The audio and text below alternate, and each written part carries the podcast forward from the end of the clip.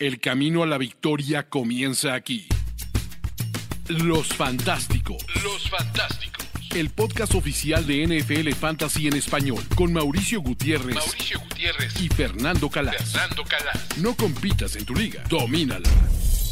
Bienvenidos a Los Fantásticos. Ya, pasó el evento del Scott Fish Bowl que fue un éxito total. De verdad, muchísimas gracias a todos los que nos acompañaron en Ciudad de México y obviamente tomando este impulso del evento, del mayor evento, del mayor torneo de fantasy fútbol, vamos a hablar, vamos a contrastar mi equipo y el de Fercalás. Vamos a estar hablando de la actualidad en NFL, de Andre Hopkins, Joe Mixon, Evan Engram, algo de los running backs que tienen etiqueta de jugador franquicia y después nos iremos con un rapid fire de rondas medias.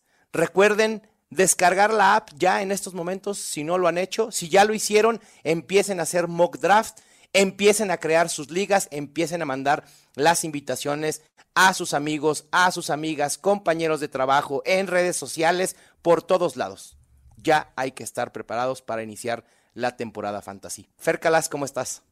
Yo estoy muy bien, yo estoy muy bien, deseando, o sea, que, o sea, que hablemos de nuestros equipos. Yo estaba diciendo, porque yo, yo voy a decir una cosa de bastidores para la gente que nos está escuchando. Primero, yo creo que estaría bien call to action. ¿Tú qué crees?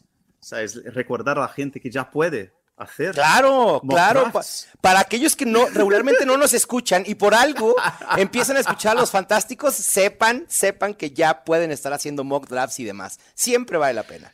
Sí, que nos sigan en, las redes sociales, porque ahora ya empieza. Ahora, ahora no hay, no hay, no hay, estamos en un punto de que no hay regreso, amigos. Ya.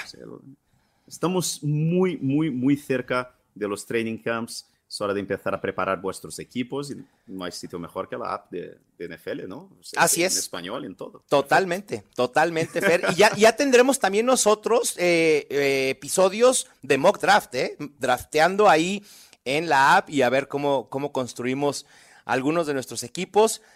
Pero Fer, vayamos al Scott Fish Bowl. Después de lo que yo hice en mi draft, en las primeras 10 rondas del draft el sábado aquí en Ciudad de México, yo bromeaba un poco con la gente porque me decían, oye, hiciste exactamente lo opuesto que Fernando Calas. se pusieron de acuerdo y yo, no, la realidad es que no nos pusimos de acuerdo absolutamente para nada, pero salieron dos equipos totalmente opuestos. Y entonces yo bromeaba, lo que pasa es que, miren, hablamos con Scott Fish y a pesar de que no se permiten los trades, Fer Calas me va a prestar wide receivers y yo le voy a prestar running backs. Obviamente no es cierto, pero bueno, e-, era parte de la broma. Ah, Fer, ¿cómo ves mi equipo? Bueno, primero hablamos un poco con la gente, o sea, son eh, recordando que son equipos de Superflex, o sea, puedes alinear dos quarterbacks, no eres obligado, pero bueno, lo normal. Y Titan Premium también. Exactamente, hay cuatro flex, donde uno de ellos puedes tener un, quarterback, ¿no? Entonces, lo normal es que pongas ahí un quarterback porque siempre va a tener más eh, puntos que, que, otros que otras posiciones, ¿no? Claro. El Tyrant tiene, eh, suma el doble que, que, otras, que, que otras, otros receptores, ¿no? incluido running backs y wide receivers, porque running backs también trabajan como receptores en muchas facetas del juego, ¿no? Entonces, el Tyrant es super premium, es más, más que Tyrant premium, es super premium. Y nosotros teníamos la misma elección, ¿no? Era la 12. Eh, bueno, yo empecé con cinco wide receivers. y después, como llegué a la sexta ronda sin quarterbacks y eh, sin ningún tipo de, de, en una liga donde el quarterback tiene un valor extremo porque son dos quarterbacks y se acaban, hay muy pocos quarterbacks, ¿no? Porque es solo un quarterback por equipo, Entonces es, un poco lógico, ¿no? Eh, entonces a cuatro consecutivos, ¿no? Para poder tener ahí una especie de streaming, porque una cosa que aprendí en los últimos años, eh, Mal, es que en Scott Fishball, si no tiene, si te, si te quedas sin quarterbacks, se acabó. Se acabó. No hay manera. Se acabó la liga, no hay cómo hacer nada, ¿sabes? Es una cosa tremenda. Porque, Fer, en waivers no vas a encontrar absolutamente nada. O sea, estamos hablando que en esta liga hasta la mitad de los suplentes de corebacks en los equipos de NFL son seleccionados, porque es un draft de 24 rondas, es muy, muy profundo. Y es una locura. O sea, en casos, por ejemplo, el año pasado hubo Taylor Heineke, ¿no? Que claro. Eh, entró incluso, fue, ayudó mucha gente a ganar muchas ligas. El año pasado, incluso, incluso yo, una de mis ligas de high stakes, yo tenía a, eh, Heineke como, como el quarterback. Pero la cuestión es que todo el mundo va a querer ficharles, ¿no? Y entonces es claro. una subasta, no sabes si vas a tener dinero o no, entonces tienes que tener, ¿sabes? Entonces yo, o sea, mi, mi estrategia al principio era hacer algo más o menos parecido con lo que hiciste tú, pero yo no esperaba que Justin Jefferson y Jamar Chase iban a caer ¿no? en la 12. Lo mismo, siguiente, Stephon Diggs en la 3, después Gareth Wilson, Chris Olave. O sea, yo tengo cinco, de, ya hemos hablado de, nuestro top 12 de wide receivers. Claro. Entonces era demasiado, era demasiado complicado. De la ventaja que tienes tú, Fer, en este caso, es que puedes colocar a estos cinco wide receivers en tu alineación titular, porque tienes tres puestos para wide receiver y dos flex donde puedes colocar a estos cinco receptores. Así que creo que es una buena estrategia. Y yo hice todo lo contrario. a mí, mi, draft, te, te, platico mi primera ronda rápidamente, fue Travis Kelsey, después se fue Mahomes, Jalen Hurts, Joe Burrow, Josh Allen, Lamar Jackson, Justin Fields, Justin Jefferson el 108 Justin Herbert 109 y después se fueron Christian McCaffrey y Austin Eckler. Y eso me puso en un predicamento porque tenía que tomar la decisión entre Mark Andrews y Jamar Chase. O incluso Villan Robinson también por ahí pudo, haber estado eh, considerado. Pero justo lo que dices, el Super Premium, creo que empezar con Mark Andrews y un coreback todavía top 8 con el upside que hemos hablado aquí de Trevor Lawrence, me parece que es una buena manera de poder competir contra el equipo que tiene a Travis Kelsey o contra el equipo que tiene a un coreback elite. Entonces, eso fue lo que decidí, ese fue mi comienzo y después yo, al contrario de lo que tú hiciste, me aboracé por running backs, porque el valor creí que estaba ahí. Y me llevé a Tony Pollard, después me fui a buscar a Brice Hall, haciendo exactamente lo contrario que dijimos en el episodio pasado de no buscar jugadores que venían de lesión pero la tentación de, tener a Brice Hall planeando que pueda estar al 100% en la semana 4 o 5 fue demasiada y creo que el upside de top 12 ahí está, ser difícil. Después agarré a Aaron Jones y después, no sé si tú estás de acuerdo en esto, en el 6-12 creo que fue donde cometí mi primer error, por así decirlo, que fue en tomar a Cam Akers. Creo que en vez de Cam Akers, debía haber tomado un wide receiver como un Drake London, un Chris Godwin, un DeAndre Hopkins, quien fuera que me pudiera ayudar, porque en estos momentos mi situación de wide receivers, Fer, es... No tengo ni palabras para describirlo. Mike Evans y Michael Thomas son mis dos wide receivers titulares en estos momentos. Tengo ya dos tight ends, o sea, no tengo tercer wide receiver, pero ya tengo un doble tight end porque también no pude no pude resistir a la tentación de tener el stack Trevor Lawrence, Evan Engram, porque en la ronda 7, cuando eran los Alvin Camara, Isaiah Pacheco, eh, Chris Godwin, Tyler Lockett, creí que había más valor en el tight end en Evan Engram, porque creo que después justo de Evan Engram, el, el bajón en la proyección de puntos fantasy, tanto de toda la temporada como por juego, era drástica respecto de los demás tight ends, y entonces quise generar esta sensación de que la gente se iba a quedar sin tight y, medio lo conseguí porque vino una seguilla de tight después. Pero bueno, creo que lo de Cam Akers fue lo único que me, que me arrepiento en estos momentos. Yo, yo, yo, yo, tengo, una, yo tengo otra opinión. Venga, venga, que... destruyeme, destruyeme, Fernando Calas. A mí me gusta, a mí me gusta, a mí, a mí me encanta las elecciones que tienes ahí en la esquina de las 6-7. Me encanta que Makers, yo dije en el programa anterior, que es uno de mis candidatos a ser el Josh Jacobs de este año. Sí. Principalmente por eso, porque está saliendo de una zona donde, o sea, yo creo que lo que puede devolver, llevando en consideración lo que hizo al final de la temporada pasada, claro. es altísimo. A mí me gusta lo que dijiste, Evan Ingram, que acaba de renovar ¿no? con los Jags, juntarlo con Trevor Lawrence. ¿no? Entonces, a mí me encanta la 6-7. A mí lo que no me gusta es la 4-5 la, no 4, la 4 La 4-2. Ah, ok. Eh, Brice Hall y Aaron Jones. No me gusta. Ok, eh, el tema de Briscoe lo platicamos, es el tema de, la, lesión, me queda claro. ¿Qué hubieras hecho en vez de Briscoe? ¿Hubiera sido por un Chris Olave, por ejemplo? Yo te digo, yo, yo creo que teniendo, eso que te iba a decir, teniendo a Chris Olave ahí. ahí sí, tienes razón. Eh, y, yo te digo una cosa, yo creo, incluso, incluso Dallas Goddard podías haber atacado ahí otra posición, puesto, pero yo creo que Chris Olave en esta posición, yo creo que era, era a lo mejor estaría para tu construcción, yo hubiera hecho eso. Porque yo creo que eh, la apuesta por, por Hall es muy arriesgada, ya hemos hablado de eso. Sí, sí, sí. Y yo no tengo muy claro lo de Aaron Jones este año. Yo tengo miedo que este, que, que este comité ahí con... Yo no sé, yo creo que Chris Olave, incluso eh, juntarlo con, con otro... Con, yo, o sea, en serio, mirando aquí los jugadores que estaban disponibles, puede ser. Eh, Chris Olave, DK Metcalf. Hubiera sido un buen par de wide receivers ahí. Yo hubiera, yo hubiera, yo, yo creo que. Yo tengo un problema con las esquinas, Mauricio, que es una cosa. En las esquinas tú tienes dos opciones, básicamente. Una es ir por valor. Sí. ¿no? Apostar por un jugador que está, o sea, desplomándose y, y pillarlo o pillarlos, ¿no? O entonces atacar a jugadores que quieres tener en tus equipos. Claro. ¿no? Entonces, yo creo que ahí Chris Olave con Rashad White estaría divertido.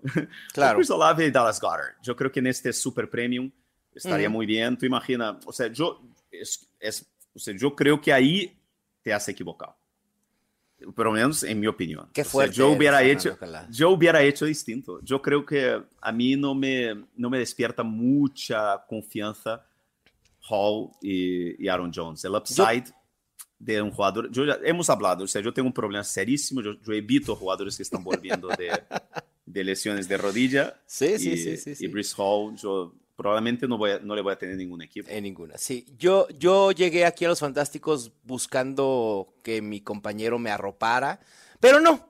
Lo que hizo es exponer mis errores totalmente. ¿Por qué no? Bien, Fernando Calas. O sea, el domingo de por sí, ya uno desvelado, cansado de la organización, de todas las emociones por el evento que hicimos en Ciudad de México. El domingo fue complicado el día de ayer. Fuimos al béisbol también, que eso estuvo muy, muy padre pero sí he pensado mucho en lo que hice eh, en esta vorágine de running backs. Y de verdad pensé que, iba a encontrar palabras de aliento de tu pero bueno, eres, implacable y está bien, está bien, ya no puedo hacer nada. sí, pero al final, o sea, yo lo hice en mi liga porque Bruce Hall estaba en la 4-5 sí, y yo pillé a Garrett Wilson y Chris Olave. Yo te voy a decir una cosa, Fer. algo algo que, que me pone tranquilo es que la ocasión que mejor me ha ido en el Scott Fish Bowl ha sido con el equipo que menos me gustó saliendo del draft. Acabando el draft dije, no, este equipo no me gusta y fue el que llegó más lejos. Este año tengo ese mismo sentimiento, así que con permiso, pero nos vemos en la final del Fish Bowl, he dicho. pero al final, al final, o sea, el que siempre de vez en cuando nos llegan las notas ¿no? del draft. Sí. A veces, yo, una de las, uno de los primeros consejos que yo suelo dar a la gente sobre fantasy, es que eh, tú nunca vas a, a, poder tener, o es mucha, es presumir demasiado, es mucha presunción, imaginar o creer que vas a tener un equipo fuerte en todas las posiciones no, es imposible. draft. No, es imposible tienes que, ah, eh, tienes que reconocer. Por eso que muchas veces los errores se, se, hacen cuando tú crees, cuando tú buscas un poco el equilibrio, ¿no? Te dices, ah, no sé qué, tal. Yo te digo, todo, todo, eh, al final es eso, o sea, tú, tú has buscado tener una fortaleza clara en running backs, ¿no? Eh, y yo creo que esta fortaleza la podías haber buscado, por ejemplo, en Tyrants. ¿no? Eh, claro, también. Lo que tal vez hubiera hecho yo, pero dentro de lo que hiciste está muy coherente. O sea, porque es eso: es Tony Pollard, es Brice Hall, es Aaron Jones y, es K-Makers. O sea, son jugadores. Como tú, Fer, ¿no? Tu, estrategia de Titans también fue, fue así, ¿no? Este año en el Scott Fish Bowl. Trey, Mike Bride y Mike Gesecki. mi estrategia de Tyrants es ignorar Tyrants. es, es, aprovechar este super premium de Tyrants a ver si alguno de estos puede colarse al top 12. Mike Gesicki puede ser una sorpresa, ¿eh, Fer? Creo sí. que fue mal utilizado en la ofensiva de los Dolphins y hay muchos reportes, sobre todo ahora con lo de DeAndre Hopkins, que ya estaremos tocando el tema un poco más adelante. Creo que Mike Gesicki puede tener cierta relevancia en sets de dos tight ends de los Patriots, que es algo que, que han querido utilizar desde hace mucho tiempo. Pero bueno, vamos a ver. Y tus sí. running backs, Fer, Samash Pero al final es Rashad eso. Penny. Es, o sea, yo creo que lo que yo intenté hacer uh -huh. fue ser un poco coherente con la estrategia que yo empecé, ¿no? Uh -huh. Y eso es una cosa que yo siempre digo a la gente cuando eh, el mayor equívoco, cuando la gente eh, intenta hacer zero running back, es abandonar la estrategia demasiado temprano. Ya, claro. ¿Sabes? Porque sí, sí, sí, es muy incómodo. O sea, yo llegué a la décima ronda de este draft sin ningún running back. Claro, sí, no, por supuesto. Es eso, o sea, es que, y, al final es eso, pero yo pillé a cuatro quarterbacks, quizás podía haber pillado solo a tres, pero bueno. E, En este formato, como tú lo dijiste, más vale tener quarterbacks de sobra a no tener. Sí, eh, yo, yo no sé.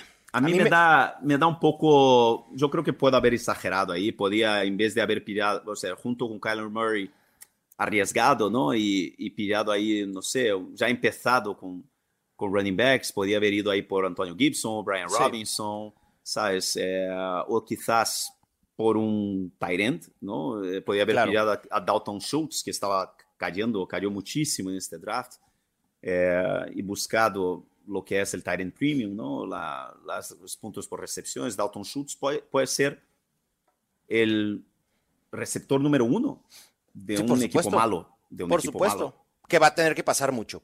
No hay más. Sí, podía. O sea, yo creo que también, quizás allí donde pillé a Chris Olave, yo podía haber pillado a un running back, podía haber ido a por J.K. Dobbins, podía mm. haber ido a por, no sé, o incluso Aaron Jones o Joe Mixon, claro. por ejemplo. Yo pasé sí, de acuerdo. Joe Mixon y ahora Joe Mixon renovado, ¿sabes? O sea, sí. Es que es, son, pero al final es eso, es un poco apostar por, es una, es una, yo hice ahí un zero running back. Claro, zero running back, zero tight end.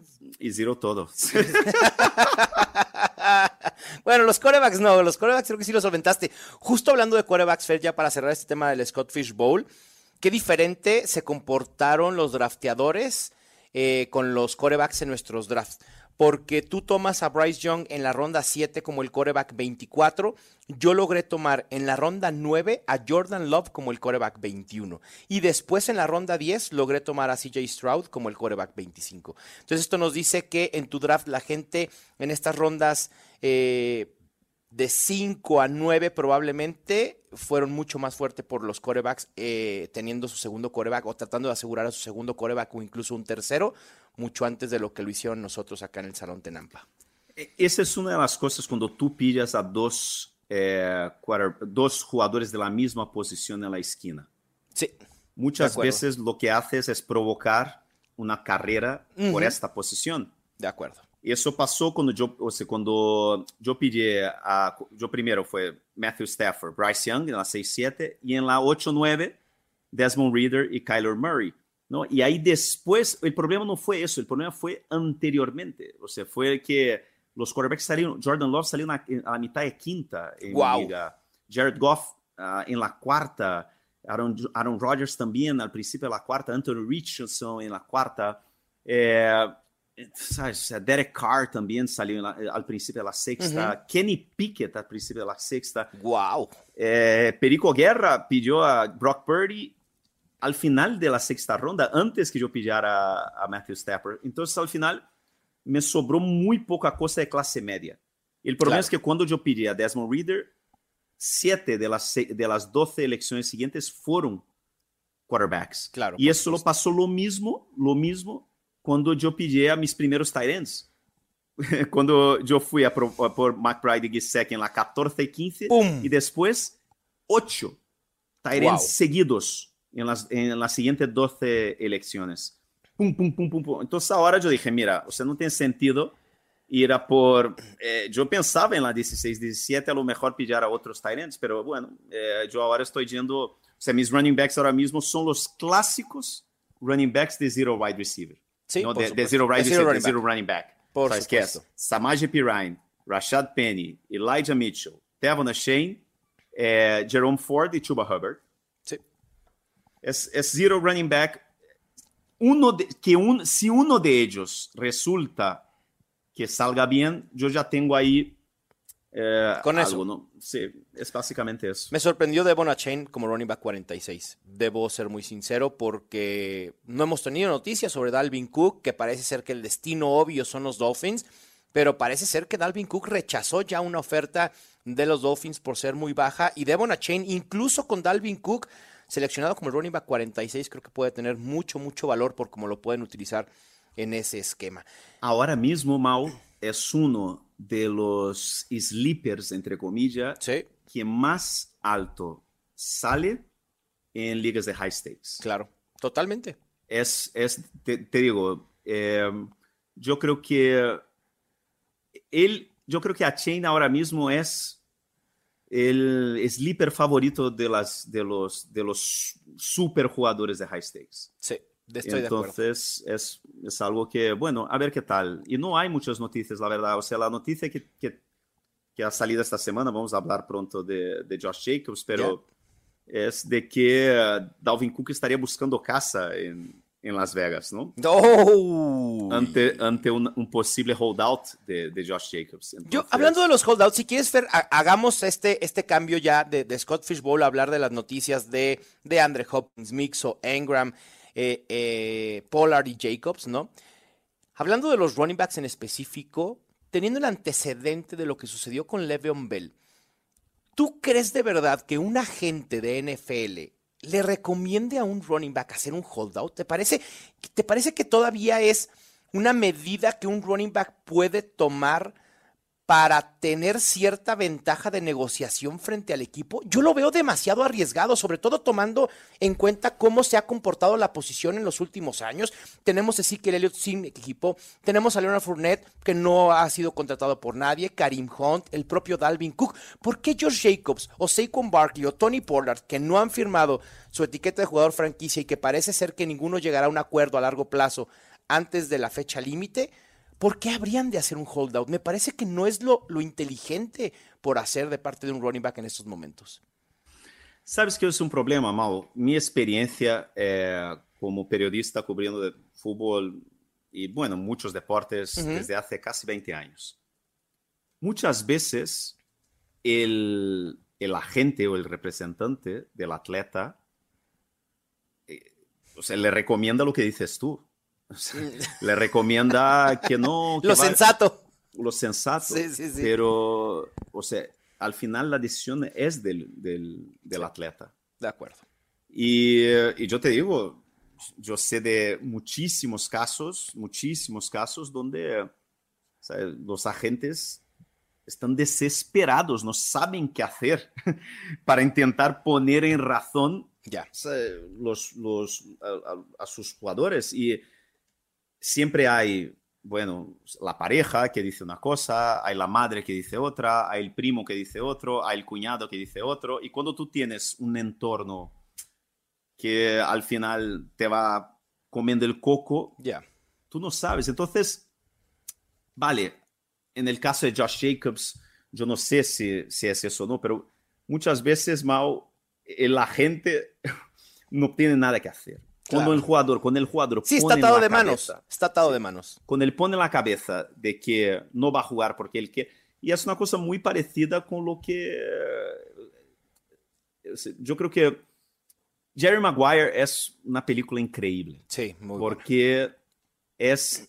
Yo te digo que es la película favorita de, de- de- de prácticamente todos los agentes de, de jugadores, de atletas profesionales que conozco yo. Porque es muy real y porque se identifica muchísimo con, con el personaje y con el personaje de, de, de Cuba Gooding Jr. Porque que dice, show me the money, show me the-". no quiero saber, no me digas, no me vengas con nada. Dinero. O sea, yo quiero el dinero. Y es eso y punto. Y no hay discusión. Entonces, yo te digo, a, a mí me da muchísimo miedo Josh Jacobs este año. Ah, porque si, si, está, si se está hablando de, de holdout, ojo, yo estoy empezando a tener miedo de Saquon Barkley. Mm. Estoy empezando a tener miedo de Saquon Barkley. Pero creo que con estos dos running backs fair en fantasy, la decisión no es tan complicada. Porque para tomar, y me explico, para tomar a Saquon Barkley lo tienes que elegir en primera ronda. Y es muy fácil preferir un wide receiver por sobre Saquon Barkley en estos momentos, en general. Yo, ¿Sabes cuál es el problema, Mao? Si renueva o si dice que va a jugar, yo tengo a Saquon Barkley mi running back sí, como, uno. Sí, me queda claro. Sí, sí, sí, sí. ¿Lo tomarías en, en el 1-0-2 después de Justin Jefferson o lo pondrías hasta el 1-0-3 después de Jefferson y Jamar Chase? Bueno, eso sí mi 1-1 no es Travis, Travis Kelsey. Tienes toda la razón. se me olvida que tú siempre, se me olvida que tú siempre piensas en Titan Premium. no, pero yo creo que, por ejemplo, un, mi primer gran é, guru de, de fantasy, é, a primeira pessoa que eu segui e que eu sigo seguindo e respeitando muito sua opinião, que é John Hanson, que é o guru, não? O sea, uhum. Fantasy Guru, el, el, que agora é o dueño de Fantasy Points, mas foi o fundador de Fantasy Guru, que tinha há 15 anos o primeiro super podcast de fantasy que ha existido entre ele e Greg Cosell uhum. e Adam Kaplan, e era aquello há 15 anos yo creo que mucho de lo que llevo yo hoy guardado era escuchando a aquellas tres personas. Sí. John Hanson tiene ahora mismo eh, y insiste ahora mismo en Jamar Chase como el, el uno, wide receiver número uno. Sí, hay, hay razones para ponerlo. Y, y, y, y lo hay, platicamos. Sí, yeah, se perdona, Mal. Entonces, no, hay sí. ahí una. Yo creo que hace. Aquella sensación que teníamos, yo creo que hace tres, cuatro meses de que Justin Jefferson iba a ser el número uno incuestionable eu creo que hemos bajado um pouco sí. de eso y yo creo que vamos a ver mucha variación en el top 5 de los sí. drafts este año. Sí, este año va a ser muy, muy diferente y muy variado, sin duda. No, no van muy, a ser los cinco variado. típicos como el año pasado que sabías quiénes eran. Y, hay, yo voy, y yo voy a invitar a la gente a una cosa. Los números de, de la, del torneo que juego yo, que cada liga cuesta dos mil dólares, que es el FFPC Main Event los números de los últimos cinco años son abrumadores de lo mal que salen en los torneos o en el torneo si tú tienes la número uno general o el top 3 en el draft. Ya, sí, sí, sí. Tienes porque, un buen puesto para draftear. Porque tú siempre acabas eligiendo uno de estos jugadores porque es lo que tienes que hacer. Sí, claro. ¿Sabes? Es sí, lo, porque sí, es lo que tienes que hacer. Y el, el, año pasado pasó conmigo. Yo tenía la 4, se me cayó eh, Jonathan Taylor. Yo tenía el plan de, bueno, la 4, yo voy a ir a por Travis Kelsey. Se me cayó Jonathan Taylor, yo dije, no. no. Claro. Y al final es eso. Yo invito a la gente que aunque, eh, yo qué sé, tú tengas la top 3 se tu crees que oh, Bijan Robinson vai ser um ano espetacular, Travis Exato. Kelsey eu le tenho que ter em minha equipe, é, se tu tens lá um e tu dizes, não, Jamar Chase é mi tío, tu, o, Christian McCaffrey é o jogador, ou se crees que está com Barkley, tem que ser o número um general. Hazlo. Hazlo. Sí. Porque os números enseñan que ter lá um número é malíssimo. Sí, para ganar torneos. ¿no? Y hay que arriesgarse, Fer, y hay que ir con los jugadores con los que te sientas cómodo. Al final de cuentas es eso, es parte de la diversión. Si sale, qué bien, si no sale, pues también lo vas a disfrutar y, y, y listo, ¿no? Y, hablando un poco de, de, estos running backs, ya hablamos de Pollard, de Jacobs, pues Joe Mixon hace lo sensato, hace lo lógico, parece ser que Joe Mixon ahí sí le hace caso a su agente, reestructura contrato y se queda con los Bengals. Y me parece que Joe Mixon en estos momentos es por su ADP de ronda 4, ronda 5, como el running back 18, 17, 18, es un gran valor. Yo después de estas noticias estoy dispuesto a subirlo un poco en rankings, quizá al top 15. Sí, o sea, yo te digo una cosa, ahora mismo eh, yo, yo le hubiera pillado antes que Chris Olave. Gareth Wilson, claro. allí Chris Olave, yo hubiera pillado a Mixon.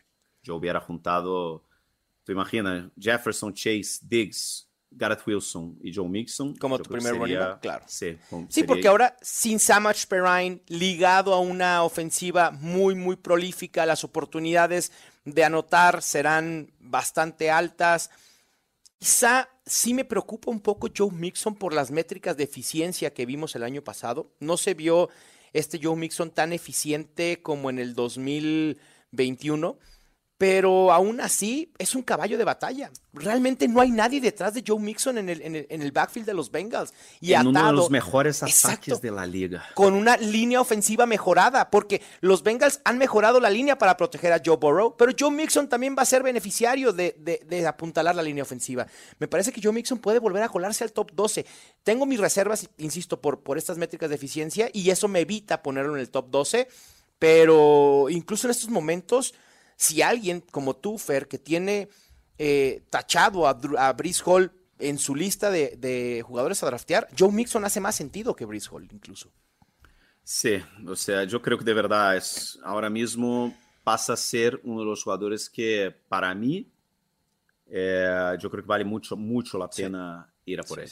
Si sigue su ADP en ronda 3, imagínate un comienzo Justin Jefferson, después eh, Garrett Wilson y que Joe Mixon sea tu hero running back o tu running back ancla, pudiéndolo, pudiéndolo, perdón, seleccionar en ronda 3 es un lujo, un lujo. Sí, yo creo que es muy buena.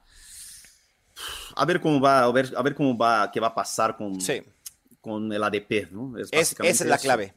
Pero yo creo que es, un caballo de batalla en, los mejores ataques de la NFL, el potencial de marcar touchdowns.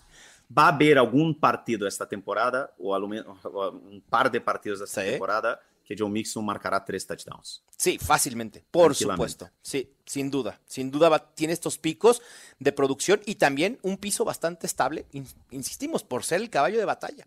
Y Fer, Hablando ahora de, tight end, Evan Engram evita eh, jugar con la etiqueta de jugador franquicia y llega a un acuerdo a largo plazo con los Jaguars en un acuerdo bastante, bastante oneroso, lo que dice lo que importa Evan Engram para esta ofensiva de los Jaguars, una pieza fundamental de una ofensiva que hemos insistido luce para dar un brinco importante en la NFL, comandados por Trevor Lawrence, Calvin Ridley, eh, Christian Kirk, Cy Jones, Travis Etienne y Evan Engram. Creo que Evan Engram, creo que no teníamos mucho, mucha preocupación con Evan Engram porque sabíamos que incluso con la etiqueta de jugador franquicia pudiera haber jugado. Eh, y creo que se solidifica como un tight end top 8, ¿no? Uf, top 8, sí, pero mi problema con Evan Ingram es que donde sale Evan Ingram ahora mismo sí. es, es una posición donde me gustan mucho los running backs que están ahí. Claro. Sí, la tentación de ir por ese running back ahí, claro, es, es importante. Yo creo que sí, está saliendo muy cerca, por ejemplo, de, de Isaiah Pacheco, eh, o incluso de Dalvin Cook, Rashad White. Está, en esta zona, eh, incluso está saliendo como dos picks después en las ligas de, de, high stakes, después de Trevor Lawrence. Yo, yo preferiría tener a Trevor Lawrence antes que é Evan Ingram, incluso claro. eu creo que é mi gran target agora mesmo de quarterback esta, para, para este ano é Trevor Lawrence, por isso eu creo que é, o sea, tu comienzo eh, de Scott Fishball, eu estive a punto de fazer Justin Jefferson, Trevor Lawrence, pero al final pedi a Jamar Chase, por lo que decíamos antes, ¿no? Claro. Eh, Justin Jefferson y Jamar Chase juntos era una cosa, era demasiado lindo para pasar.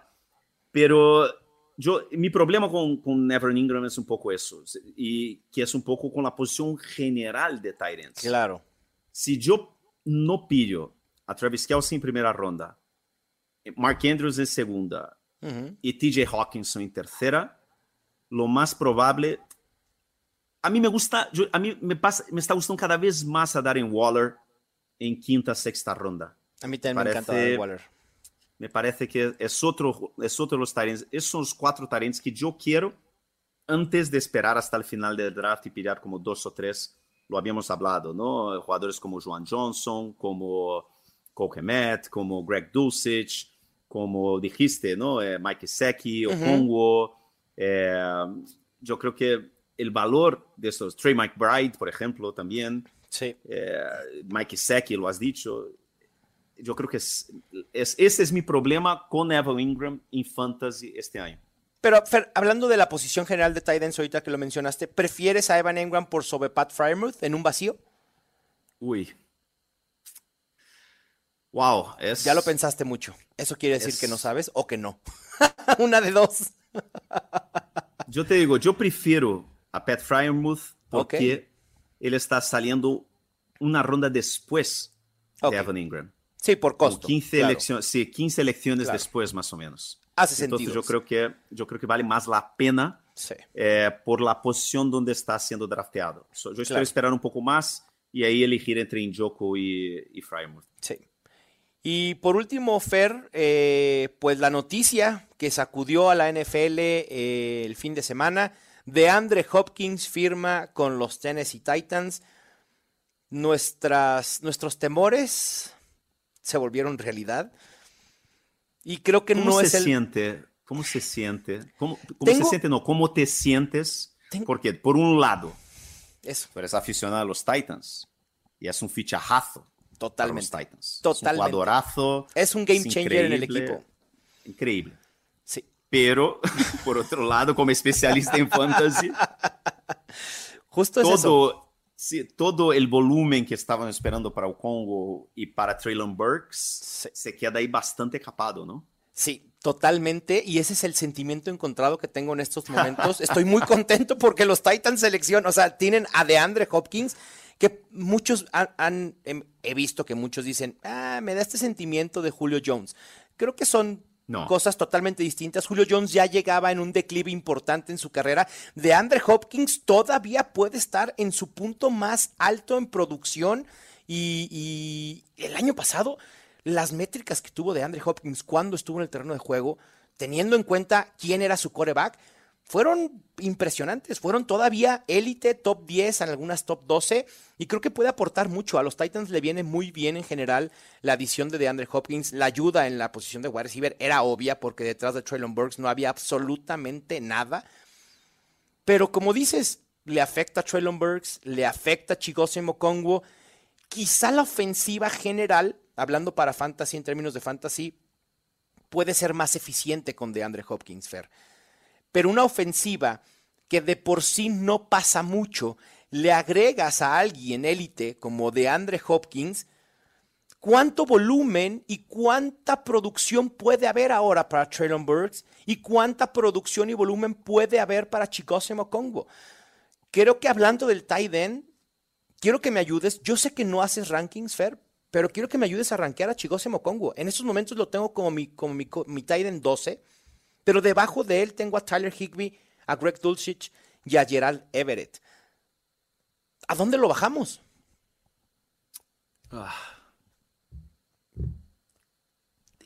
Es un tema bien complicado. Me ha costado mucho trabajo.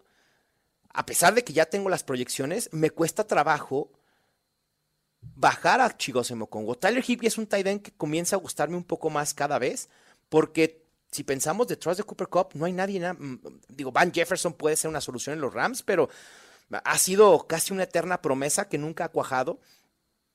Y Tyler Higby creo que pudiera hacer sentido en el top 12 y Chigose Mokongo a lo mejor bajarlo un solo puesto, porque prefiero todavía a Okongo por sobre Dulcich por esta eficiencia que puede eh, ser eh, eh, la llegada de, de Hopkins, ¿no? ¿Lo ves? estoy pensando, por ejemplo, Pat Fryermuth o, o Congo. Yo prefiero Firemouth, por supuesto, Ingram o Congo. Yo prefiero Ingram. totalmente. Schultz o Congo. Mm, A mí dame a Schutz. por el volumen, por lo que Claro. decíamos. Es que yo creo que la- una, una forma muy interesante y muy importante eh, para si tú estás en duda a la hora de elegir el tight end Ujú, es, eh, es pensar dónde entra en la escala de este equipo el tight end como opciones ¿no? de, de- de receptor. ¿no? Por Sí. ejemplo, a mí no me disgusta Kate Autumn, pero no sabemos quién va a ser el quarterback de los, de los Bucks. Estamos apostando que va a ser eh, Baker Mayfield, Claro. pero delante de él hay Sí. dos de los mejores receptores de la liga. Entonces, Kate Dalton desploma. Es el mismo con Gerald Everett, ¿no? Everett es bueno, pero Everett, toda su carrera con problemas de, bueno, no es el, el atleta más involucrado, ¿sabes? No lleva eh, a fama de que, bueno, no lleva muy en serio su carrera, la parte física, y tiene ahí tres receptores espectaculares por delante sí, de él en este ataque, ¿no? Exacto. ¿Quién tiene Dalton Schultz delante de él en Houston? Nadie. Un equipo malo, pero Cero. no tiene nada. Él puede ser el número uno. En, en, en, al igual que puede suceder, Fer, con Darren Waller en los Giants, Dalton Schultz en menor medida puede ser líder en targets, en recepciones, en yardas de este equipo, Exactamente. por aire. Lo que, sí, o sea, lo mismo es que, por ejemplo, Gerald Everett es el. eh, eh, Gerald Everett, no, perdona. Tyler Higby es el Sí. número de los Exacto. Rams y no hay ninguna discusión. Y el año pasado se nos olvida, pero fue un tight end top 8 en puntos fantasy totales. Exactamente. David Njoku, la segunda opción. O- y ojo, que David Njoku, con el talento que tiene, Sí, puede ser el número uno. claro. Superando a Mari receptor- Cooper, claro. Sí, puede Sí, ser el receptor número uno porque tiene talento para eso. Sí. ¿sabes? Y le han apostado, le han pagado muchísimo. Entonces, por eso, o sea, cuando vas mirando Fryermuth, lo mismo, va a estar involucrado, ¿sabes? Vas bajando un poco. ah, A mí me da, me da, un, me da cosita, ¿eh? o Congo. Me da, me da miedo. me A mí también miedo. comienza, comienza, te- tengo, a- empiezo a tener reservas con Chigosimo Congo. Creo que si su ADP comienza a bajar drásticamente, sí lo voy a estar eligiendo porque confío en el talento del, del jugador, pero sí el volumen eh, es, es, va a ser complicado que tenga ese volumen.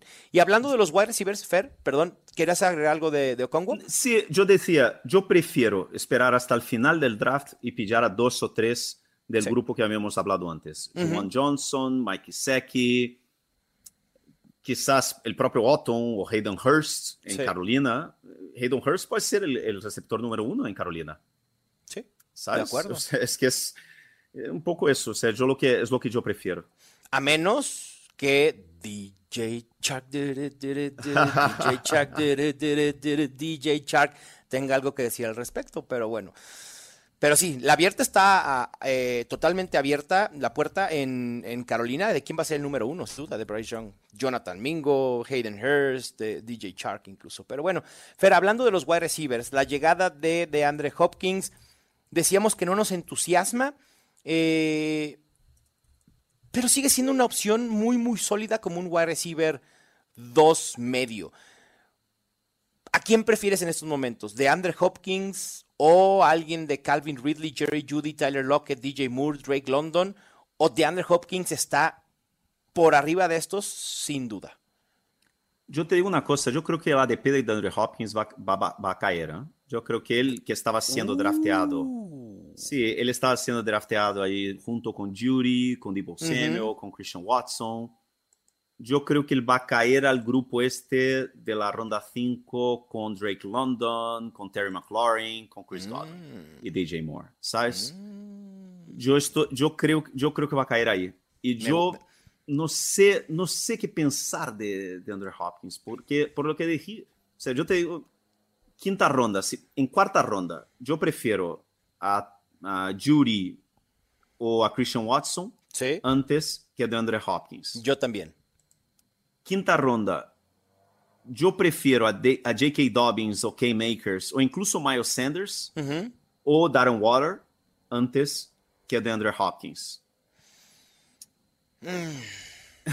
A ver, yo pensando en el ADP, ¿no? Que tú dijiste dónde se va a establecer más o menos el ADP de DeAndre Hopkins. Si es así, Fer, si eso llega a suceder, sinceramente a mí me entusiasma. Voy a tomar el ejemplo del inicio que, que- del que hablé antes con Joe Mixon. Si puedes empezar con Justin Jefferson, después Garrett Wilson, después Joe Mixon. En cuarta ronda te llevas a tu coreback. Ponle el nombre que quieras, Justin Fields, Justin Herbert, Joe Burrow, Lamar Jackson. Y luego en quinta ronda, hacer de DeAndre Hopkins tu tercer wide receiver, me parece que puede ser un lujazo, ¿eh? Porque, a ver, DeAndre Hopkins en los Titans no entusiasma, porque decimos, no hay potencial para que DeAndre Hopkins regrese a esos rangos de que sea un wide receiver top 8, un wide receiver top 10. Pero creo que el upside de tomarlo como el wide receiver veintitantos, creo que sí hay un margen en la inversión que te puede redituar números de wide receiver top 15. Y creo que además va a tener un piso relativamente estable. Insisto, como tú dices, el problema es el volumen. ¿Qué tanto los Titans van realmente a utilizarlo? Y si van a tratar de controlar el volumen de Derrick Henry. No ha pasado en los últimos años.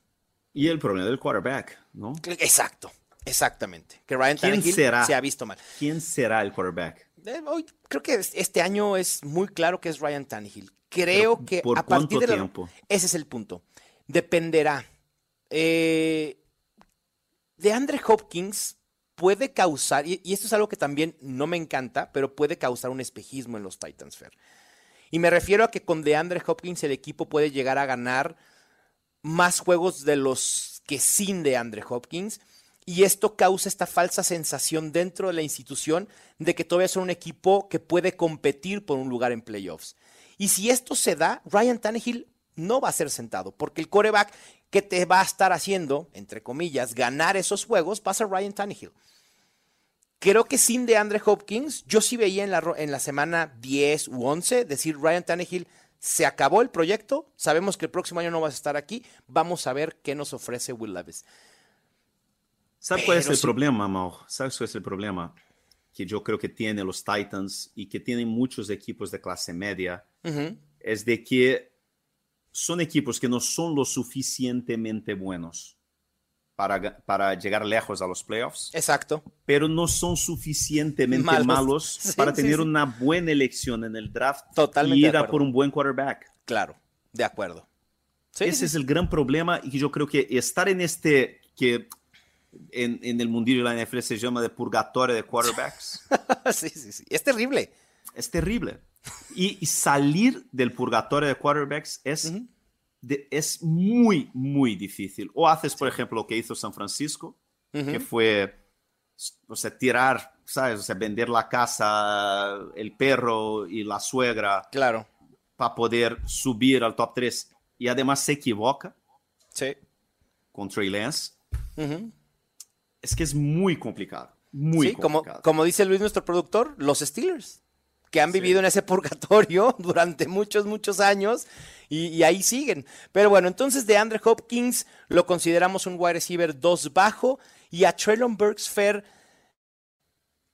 ¿Debemos sacarlo del top 36? Como un wide receiver 4 alto en el rango de a lo mejor Kadarius Tony, Gabriel Davis, George Pickens, Cortland Sutton, Brandon Cooks, Juju Smith-Schuster.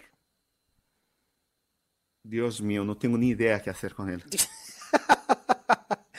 A ver, de momento yo creo que yo sí preferiría a Jordan Addison que a Traylon Burks.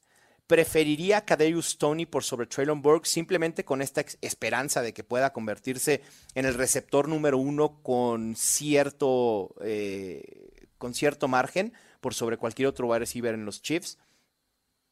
Pero sigo prefiriendo a Traylon Burks por sobre Jackson Smith Jigba. Y a lo mejor estoy mal, pero prefiero perseguir la segunda opción de un equipo que se volvió muy eficiente a alguien que puede ser la tercera o cuarta opción de una ofensiva prolífica. Entonces creo que ahí está el punto en el que voy a colocar a Traylon Burks en mis rankings, pero obviamente sí, la expectativa cambia totalmente con la llegada de, de DeAndre Hopkins. Ya no veo ese upside de, de poder colarse al top 24. Sí. Es que a mí me... No sé, no sé, tengo que pensar bien, porque es Sí. una situación difícil, ¿no? De... Sí, sí, sí. Que yo te voy a decir una cosa, Fer, ahorita pensando en los Titans, en qué haría yo si fuera el gerente general de los Titans, yo ahorita mismo hablaría a Filadelfia para ver si quieren a DeAndre Hopkins y a Traylon Burks y a ver si nos regresan a AJ Brown por alguna razón.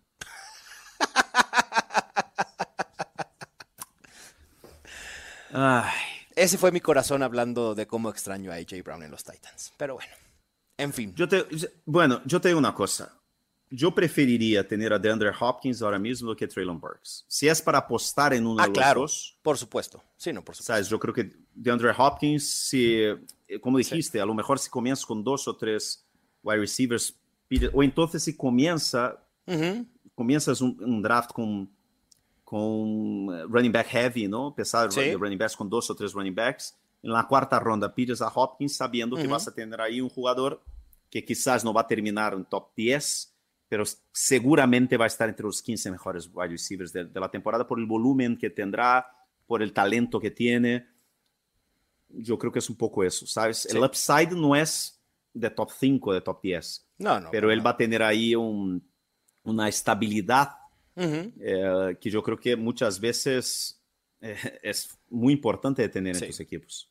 Y, y rápidamente, en otras cuestiones que impactan de Fantasy la llegada de Andre Hopkins, creo que comienza a entusiasmarme, un, raro, pero comienza a entusiasmarme un poco más Derrick Henry, Fer. Creo que lo voy a subir uno o dos puestos en rankings, eh, porque al eficientarte esta ofensiva, pues Derrick Henry tendrá más oportunidades de touchdown. Al final de cuentas sigue siendo el alma eh, ofensiva de este equipo. Y no estoy diciendo que lo voy a elegir en segunda ronda, pero quizá sí me entusiasme ligeramente más. A quien no, y ahí voy a seguir fuera, y tú lo dijiste, es Ryan Tannehill. Ryan Tannehill ni con la llegada de Andre Hopkins se vuelve una opción top 15 en fantasy. Vuelvo a repetir. Ojo, ojo con el calendario de los Titans en los playoffs de fantasy. Sí, exactamente. Dos veces, dos veces Texans, Seahawks. Sí. Seahawks, dos veces Texans. Derrick. Henry la va- la- no- nos la va a volver a. Bueno, a mí me Si la va a volver a Derrick. Henry llega entero, o sea, Sí. el problema de Derrick Henry es lo que sabemos todos, ya está llegando a una cierta edad Claro. y lleva una tonelada de carreras y de tal, y el cuerpo de los running backs ya sabemos cómo es, ¿no? Claro. Pero si llega a final de temporada corriendo y bien, Derrick Henry va a marcar, yo qué sé, 15 touchdowns en tres partidos. Sí, sí, sí. Puede volverse loco y ser un league winner. Sí, e- eso es cierto. El cierre de los Titans es muy favorecedor y creo que también puede aplicar hasta para DeAndre Hopkins. ¿eh?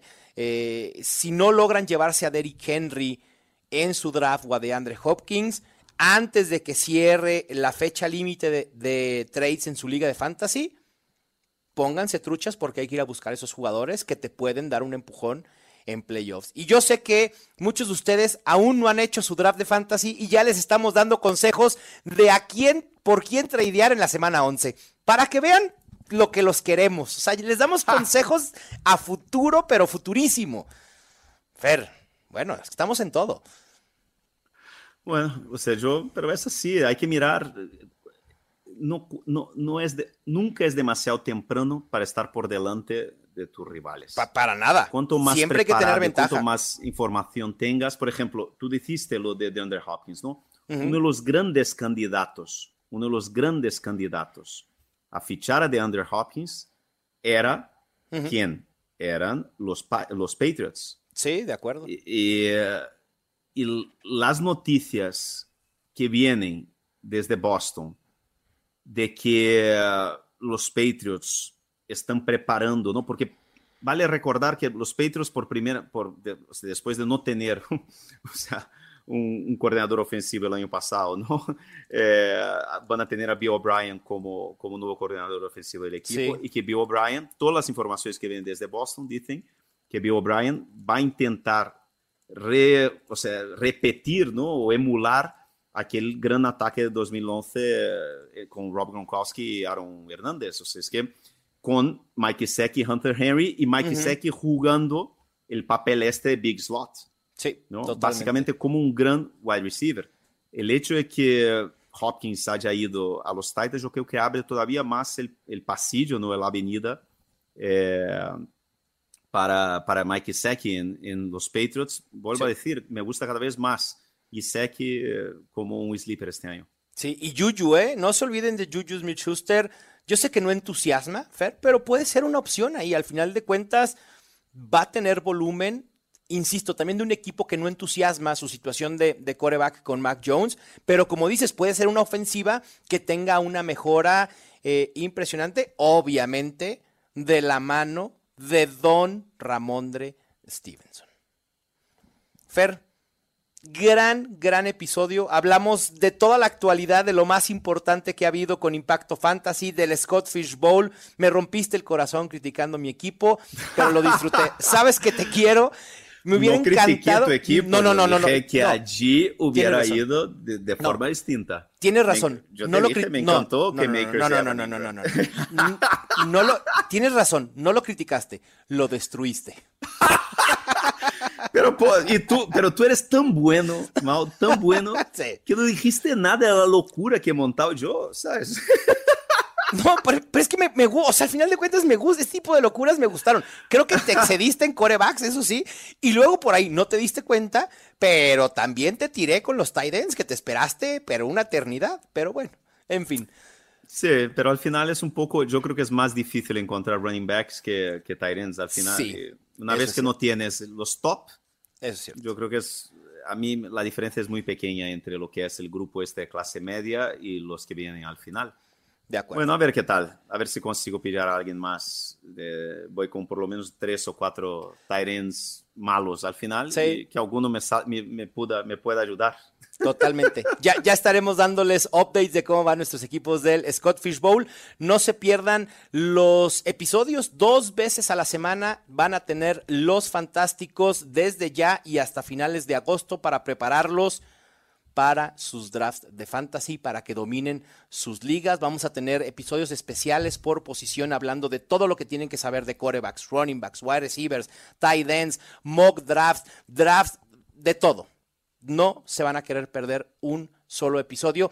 Gracias a todos los que de verdad manifestaron su fanatismo y su alegría por escuchar los fanáticos. Fer, la verdad que la comunidad fantasy eh, está muy emocionada con, con- con el producto de los fantásticos y eso me tiene muy emocionado y a la vez comprometido de seguir teniendo un producto tan tan bueno y la gente dice que la química que tenemos es increíble y lo corroboro. La verdad es que eh, me hace muy contento hacer los fantásticos y vamos por mucho más, pero también para ayudarlos a ganar sus ligas. Te mando un abrazo, Bueno, Fer. yo me, me emociono así, así me emociono.